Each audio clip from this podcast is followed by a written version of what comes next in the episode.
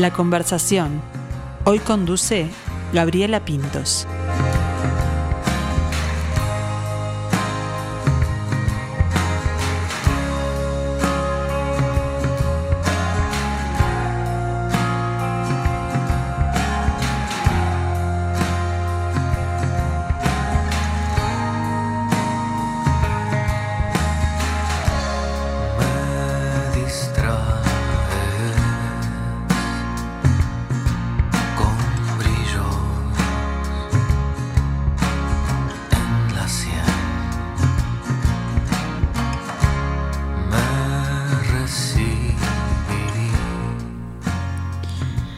Deforme. Persona o cosa cuya forma se aparta de lo normal o debido, o carece de proporción y armonía. El verbo correspondiente es deformar, deformarse, alterar la forma de algo. ¿Y una orquesta deforme? ¿Cómo es? ¿Le falta armonía? ¿Tiene componentes tan diferentes que no es homogénea en su formación? ¿O será que se sale de lo debido o mandatado para el mercado musical? Bueno, yo no tengo la respuesta para esas preguntas, quizás sí la tenga nuestro invitado, pues a él lo acompaña en este proyecto musical su orquesta Deforme, con la que presentarán su álbum Deforme este 11 de noviembre en la sala Camacua. Le damos la bienvenida a Jonah Lemole, buen mediodía. Buen mediodía, Gabriela, ¿cómo estás? Muy bien, muy bien, contento de tenerte, que te hayas animado con Ciclón y todo, a Sí. venirte a los estudios de Radio Mundo. Bien. Eh, ya vamos a llegar a todos esas, esos cuestionamientos que, Me gusta, me gusta. que me estaba haciendo, pero vamos primero por, por tiempo cronológico. Eh, Dale. si no me equivoco, hay como una década más o menos atrás para plantarnos en lo que serían tus comienzos como, como cantautor, tu Sí. camino solista ahí. ¿Por dónde arranca? Vos venías del mundo de las artes escénicas, ¿puede ser? Sí, sí, es cierto, sí. Eh, el, el primer contacto con la música es a, lo- a los 15 años. Hoy en día tengo 35. Empecé Bien. a tocar la batería a los 15 y después... eh, Justo la bata, qué lindo. Sí, me encanta, me encanta, me sigue gustando. Pero mm, eso. eh, y después a los 18 eh, empecé a estudiar teatro en la escuela, en la EMAE, que es la... Viene a ser como la EMAT de acá, pero de En Maldonado. Maldonado, ahí va. Y ahí empecé a estudiar teatro y bueno, e- ese fue como mi desarrollo más artístico eh, estudiando teatro. Después me pasé a otros instrumentos, este, estuve un tiempo con el clarinete, Clarinete. y compartiendo con, con- con bandas, musicalizando cine mudo.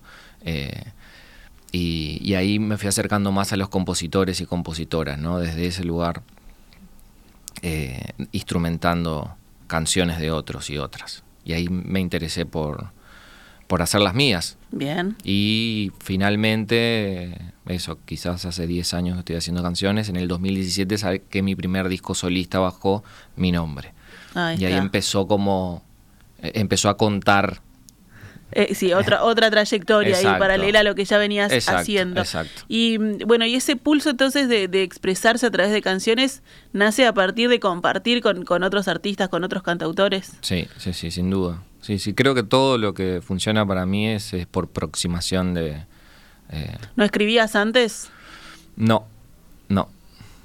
Y, No, no, no. ¿Y cómo fue? ¿Cómo em, empezaste eso? ¿Fue como, bueno, vino eh, la musa, como dicen cuando romantizan, ¿no? Todo el trabajo Claro. de- del músico. ¿O dijiste, bueno, yo voy a empezar a trabajar esto? Sí, no, yo creo que eh, ese concepto de musa para mí no, no, no existe. No va. No, no, no. Eh, sí hay inspiración y, y a- al paso del tiempo lo que confirmo y creo es en el método. O sea, es como un trabajo, ¿no? Claro. Un oficio de, de- de componer canciones. Entonces, eh, parado sobre los cimientos de compositores y compositoras que, que me gustan mucho. Entonces es en base a ese estudio que digo, bueno, voy a empezar a componer yo. Quizás en un principio era algo más naif, de, bueno, agarro la guitarra, compongo y a ver qué tengo, qué siento, y más vomitivo, y bueno, esta es mi canción, y no tenía como una revisión, pero como, eh, como eso, ¿no? A través del método y el tiempo de investigación en la canción, ahí decís, ah, bueno, hay millones de maneras de, Claro. de- de hacer canciones, y, y ahí se empieza a acercar más est- esta forma de hacer que tiene que ver con los otros y la investigación de, de, de qué es una canción y cómo se compone una canción, porque hasta el día de hoy no hay una, no hay una escuela. Claro. No, no existe la escuela de la canción. Esta es así, como la, Claro, la bueno. fórmula o el método, como decíamos. Hay, hay miles. Hay miles. E incluso con cada, con cada compositor este, variará de alguna manera, ¿no? Porque cada uno le pone su impronta. Sin duda que sí, sin duda. Bueno, me quedé ahí colgada con la batería, después el clarinete, ahora te acompaña la guitarra más, ¿no? Sí. ¿Y, y eso por dónde vienen así lo- los gustos de, de los instrumentos o las búsquedas? Sí, este, creo que el- eh, se dio natural de, de- creo creo que el piano y la guitarra son los dos instrumentos más cercanos eh, en, en la composición, ¿no? Sí. Para, para generar una estructura en la cual vos le puedas imprimir una letra después. Este, con los otros instrumentos, claro, es, es más, es más complejo. Entonces, eh, claro, tenía cercana la guitarra. Y, y bueno, también soy autodidacta en todo- todos los instrumentos, o sea, soy, como le dicen en el lunfardo, un orejero. Espe- espero, ahora justamente estaba averiguando para eh, meterme en la, en la escuela de música y, y bueno, ojalá que pueda meterme el año que viene. Pero siempre eh, ayudándome a lo que es la composición y mi universo compositivo, ¿no? Eh, no quisiera meterme a estudiar por, por estudiar. Claro, no, no, no, hacerlo como funcional para, exacto. para lo que vos vivís, para Eh, lo que haces. Exacto, exacto. Sí. Y el pulso ese también de, de seguir investigando, lo- está bueno de tenerlo siempre, ¿no? De seguir buscando, así como empezaste a buscar lo, que- lo que te gustaba o empezar a, a componer, bueno, ahora este, Mm. para mejorar en, en cuanto a lo instrumental, por ejemplo. Claro, claro, para abordar la canción desde otro lugar, capaz que una construcción más técnica, a ver qué pasa, ¿no? Es, es eso, es otra forma, me gustan las formas y Sí, deformarlas ya. después. Bueno, viene por ahí, viene por ahí entonces. Eh, y cuando subís al escenario, hablábamos de que venías de las artes escénicas, que hiciste la de MAE, eh, ¿estás actuando? ¿Es un personaje? ¿Es John Alemole? ¿Qué, qué, ¿Qué es lo que vemos ahí arriba? Bueno, eh, creo que cualquier espectáculo es parte de un artificio, ¿no? Entonces me paro sobre esos cimientos siempre. eh, tratar de identificar y, y poder compartir esta misma idea con en lo que es ahora una orquesta o estar compartiendo con muchos músicos en escena, tratar de, de llegar en a común acuerdo, ¿no? Bien. A veces pasa mucho en la música que, que, que eso no, no, no, está, no es tan considerado como un artificio, es como el músico y lo que le pasa, pero tiene, tiene de, de una construcción ficticia para mí importante. Entonces arrojo luz hacia, hacia ese lugar, hacia la ficción, pero en la construcción de algo eh, contundente a nivel conceptual Bien. o como obra, ¿no? Estamos presentando en este caso el álbum Deforme, bueno, ¿qué pasa con este álbum? Eh, ¿Qué pasa con las canciones? ¿Qué pasa en los en, en- en- entre medio de esas canciones, ¿no? Algo que se charla mucho, o al menos que tratamos de, de abordar es esto de entre canción y canción, ¿no? Porque a veces suenan como universos separados, cuando uno va a un recital y de repente termina una canción y como que desapareció Claro. todo y no, Se bueno... cayó ese mundo y hay que empezar otro. Hay que empezar otro y entre medio de eso uno no hace un chiste o viste cosas que a mí me, me- me terminan descolocando y en mis recitales no los quiero. O sea, quiero que esté pautado, ¿no? ¿Qué va a pasar entre canción y canción? Y Como un hilo conductor ahí, Exacto. tiene una trama. Esto Exacto. tiene una- Una trama que puede ser el silencio directamente Claro. y abocarse a la música o lo que se vaya a comunicar que sea parte de esa ficción. Divino, bueno, así que va a haber algo de eso este, este 11. Y, y hablando de, de, de los personajes, de las formaciones, de las construcciones, vos tenés como, lo, lo veía en la, en la página, como distintos proyectos. Está Demoledor, Hmm, Jonah Lemole y Jonah Lemole y la orquesta Deforme. Sí. ¿Esos son el mismo Jonah? ¿Qué es lo que, qué es lo que difiere en, esas, en esos caminos?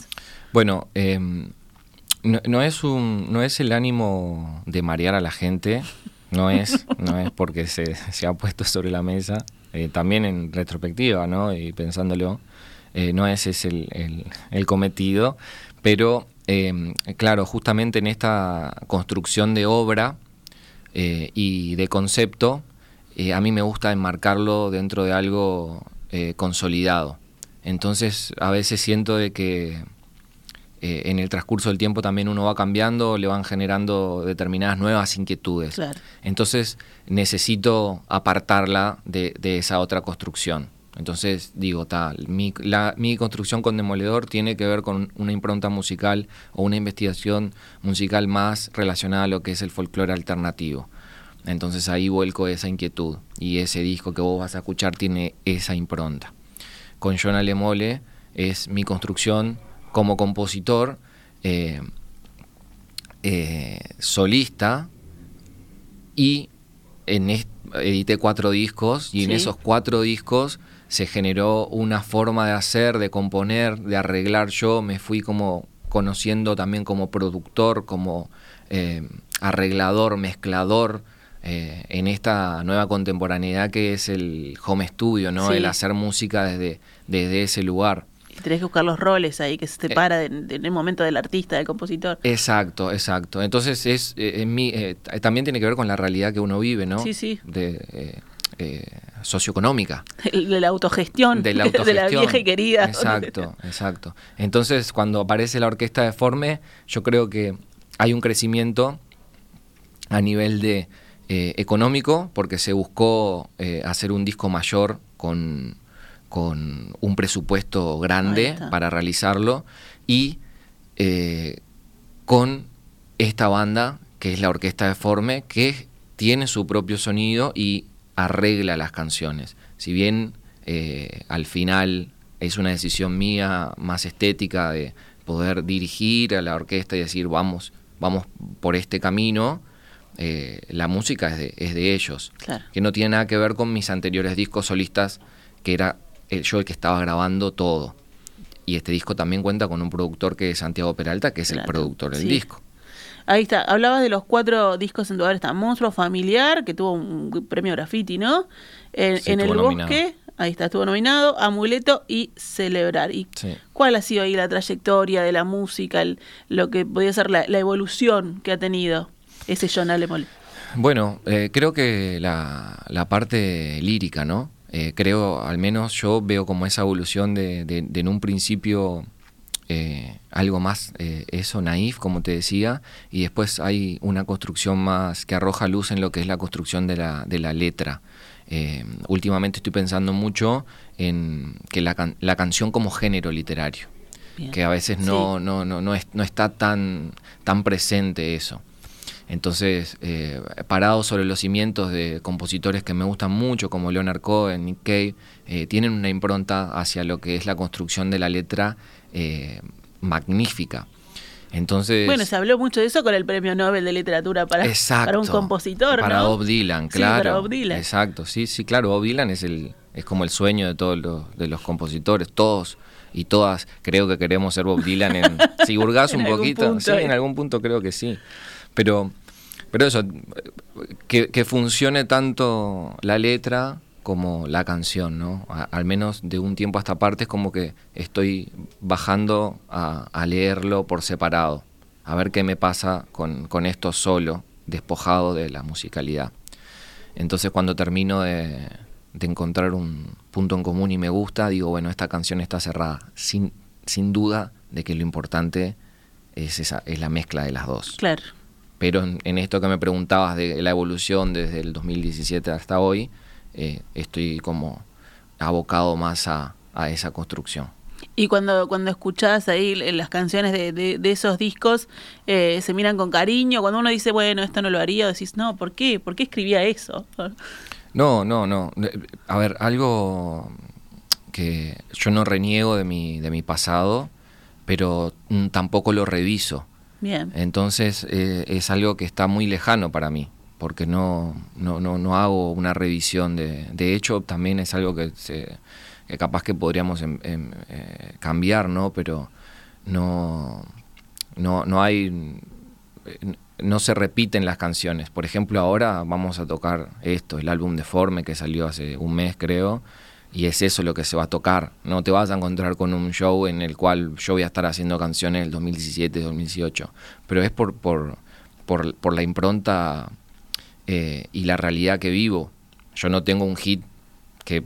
No, porque capaz que... si- No, pero, no puede faltar ahí claro, que se- la capaz gente que si te lo va a pedir. Capaz que si lo tuviese estaría en, en, en un conflicto y diría, bueno, ta, esta canción la tengo que hacer porque la gente me viene a ver por, para escuchar esta canción. Entonces creo que lo que propongo yo y los universos que, que- que construyo tienen que ver más con otro lado y que tienen que ver más con la, eh, con la experiencia del vivir ese momento que difiere un poco de lo que es el, eh, la medida actual Claro. de, de lo que es el consumo de música. ¿viste? O sea, yo creo que para mí lo más importante es el desarrollo de, de un espectáculo en vivo. Creo que ahí nos vamos a nutrir y, y vos te vas a, te vas a acercar más a, a mi música a través de esa experiencia. Y eh, bueno, ahora lo, lo que, lo que decías, eh, Vanessa te define como un músico de culto, que podríamos ver qué es, es ser un músico de culto, Sí. pero ¿qué, qué pensás que ese nicho de gente Mm. encontró en tu propuesta y que por eso te sigue y dice, vamos por, por Jonah? Eh, ju- justamente por esto que te decía, ¿no? Por la experiencia del vivo. Yo creo que ahí es donde, donde, donde resulta, eh, donde se completa la experiencia de, de mi universo musical. O Tiene sea, mucho eso de lo que decís de, de una obra de teatro, ¿no? De la presentación de una función, de que siempre decimos que, Sí. que es distinta. Sí. pero, son las mismas canciones, ponele que los vas a tocar en otro día y es totalmente distinto el, el evento, ¿no? La experiencia. Totalmente, sí. Creo que, que- que viene por ahí la eh, eh, esta construcción y, y- y el por qué hay un, un- un nicho de personas que, que- que siguen a través de, de los años. Y, y bueno, también está esta, la, eh, a ver, es un, podríamos indagar qué es culto, qué es de culto y no sé, hay ca- capaz que muchas percepciones.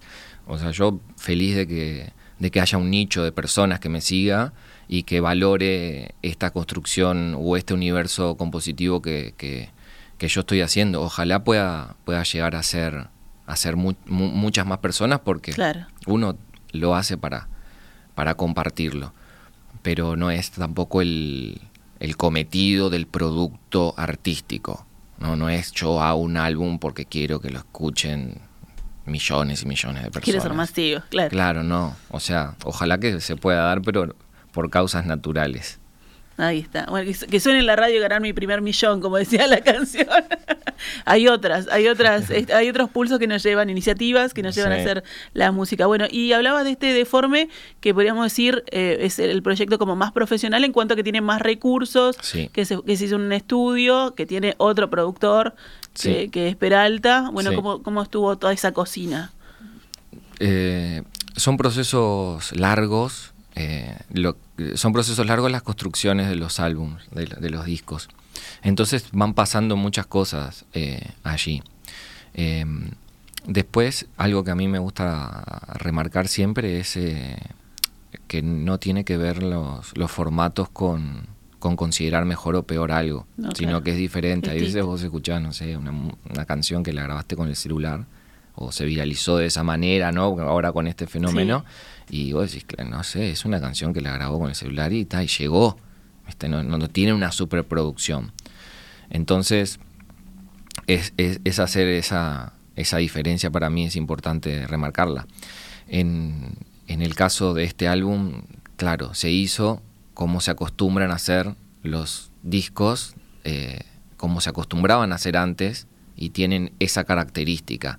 ¿No? que tiene más que ver con los 80, con los 90 quizás. Ya en los 2000 ya se empezó a perder esa forma de hacer música, pero tiene que ver con un grupo humano que se junta, que arma, que arregla la canción, que la ensaya, que la ensaya, que la ensaya, que la ensaya, hasta que llega un punto en el que dice, bueno, vamos a grabarla y se juntan todos los músicos a tocar en vivo y a grabarla en vivo. Después, claro, el productor eh, arregla acá más allá, pero es eso, es un álbum que se eh, ensayó y se tocó en vivo. ¿no? No, Bien, es, no es un claro. álbum en vivo, porque hay, también a veces, la gente a veces piensa eso, ¿viste? Cuando uno dice el álbum en vivo. No, las bases de, de la banda están grabadas eh, en vivo, es una banda que está tocando realmente. Después, claro, se pueden sumar más guitarras, o todas mis voces se grabaron después, pero la esencia eh, eh, tiene, tiene eso del, del vivo y es como se, se acostumbraba a, a grabar antes. También por los, por los métodos de grabación, ¿no? Sí, Antes van era, variando. era cinta y decían, nada, no puedo ir a... claro, a ver, hagámoslo 10 veces, ¿no? La cinta No, vale señor, plata. claro.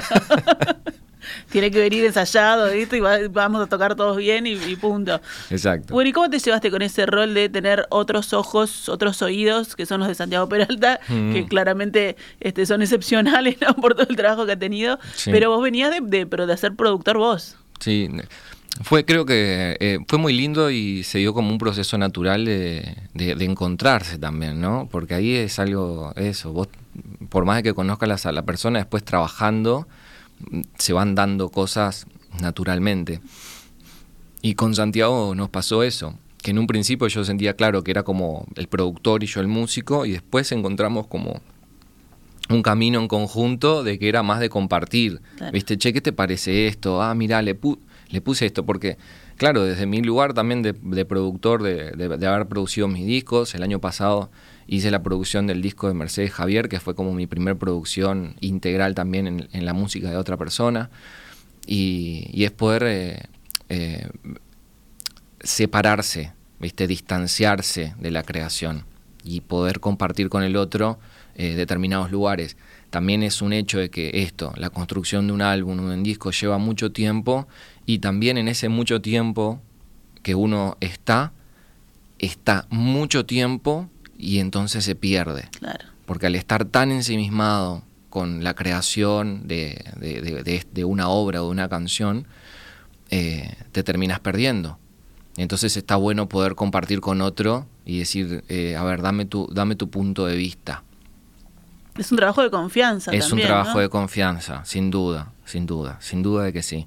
Por eso para mí es claro tener, eh, eh, es, es- es claro tener eh, eh, hacia dónde querés ir, Bien. ¿no? Tener como un punto en el que, bueno, a ver, a- hacia, hacia acá, ahí en el transcurso pueden pasar un millón de cosas, pero si está clara la... Sí, se pueden llegar de distintas maneras se- también, claro. Exacto, se pueden llegar de, distin- de distintas maneras. Bueno, ¿y los músicos que te van a acompañar el 11 son los mismos que grabaron?